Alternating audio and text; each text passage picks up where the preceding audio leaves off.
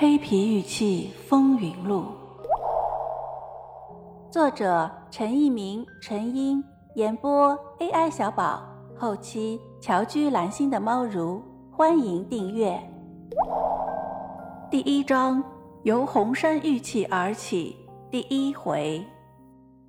在我国神话小说中，火焰山是一个耳熟能详的名字。火焰熊熊的山脉一定被烤得通红通红。在东北大地就有这样一座通红通红的山脉，它和新疆的火焰山一样，也牵连着不少传说和秘密。这就是内蒙古赤峰市郊外的红山，整个山峦由红色的花岗岩组成，使每一个接近红山的人都会感到莫名的兴奋和躁动。在这座红色的山峦里。蕴藏着我们祖先的文明，一个就由这座山脉命名的文明——红山文化。它的发现改变了中国文明的分布，使中国文明的多元化得到了充分的阐述。由红山文化引起的讨论一直没有中断过。它涉及了考古学、历史学、民族学、宗教学、神话学等等学科。关于这个文化的研究。已经成为一门显学，学者们发表的成果数以千计。而与众不同的是，在红山文化的研究中，有一支特别的队伍，他们是一些民间人士。他们的研究涉及的范围不仅仅是器物方面的探索，也涉及了以上论及的各个领域。也许他们的探索不被一些文博界的学者看好，但他们的研究却因视角独特、观点新颖。见解大胆，而掀起了层层波澜，由此而开始的红山文化探索，以及有关的黑皮玉器的讨论，甚至引起了国家文物局的注意。特别由红山文化引出的黑皮玉器，它的发现和探索，或者蕴藏着一个更为惊世骇俗的人类文明，或者牵涉着一个司空见惯的市场闹剧。读完本书，也许能揭开这个收藏之谜。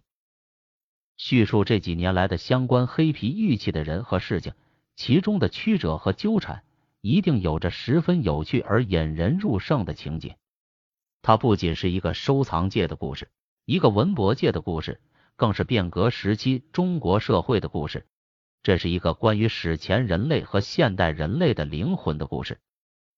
我们还是先从红山玉器说起。在陈一民和陈英的著作《红山玉器的收藏和鉴赏》一书发表后，因受到了读者广泛的欢迎，一年之内印了三次。曾经有不相识的朋友把这本著作连文带图全部发表在收藏类的网站上，对扩大此书的影响做出了贡献。同时，作者也收到了不少读者的来信和来访，予以鼓励。蒙北京社科院的钱光培先生抬爱。把这本小书誉为学术著作，使作者在汗颜之余，也增加了不少继续研究的勇气。当然，也有一些读者指出了他的不成熟之处。作者认真阅读了这些意见，并进行了认真的思索。有些中肯的意见在作者以后的研究中得到了采用。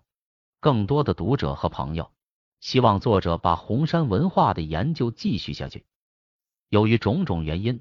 除了在一些报刊杂志上发表一些弘扬红山文化和介绍红山玉器的文章外，相关的深入研究，这两位作者迟迟没有展开。特别是和红山玉器相关的文化人类学和我国早期文明的研究，实在因文献阅读和资料的缺乏，尤其是作者本身的才气而不能进行。作为一个老年人，作者之一的陈一民还能在网上聊聊天。在博客上写些心得体会之类的小东西，但是他一直没有在互联网上的相关论坛中发表过与众不同的意见，特别是激烈的意见。据作者说，一来是不愿意在这些论坛上做无谓的争论，二来也是作者自认电脑水平不够，相当长时间内不能在论坛上发图，所以一直是看朋友们争论的不亦乐乎。用网上的习惯语言，就是说作者在潜水。最近他也参加了一些讨论，也就是说开始冒泡了。当然，作者认为冒泡也应该是斯文的方式，不能想象网上的有些言论充斥着无理和谩骂，这样的网友势必不会获得大多数网友的尊重。除了一些善意的朋友外，他们也在网上看到有些朋友对作者的不友好的语言，对此作者往往一笑了之。对这样的朋友，没有必要去争个水落石出。听友你好，本节就到这里了，喜欢请订阅哦，下节更精彩。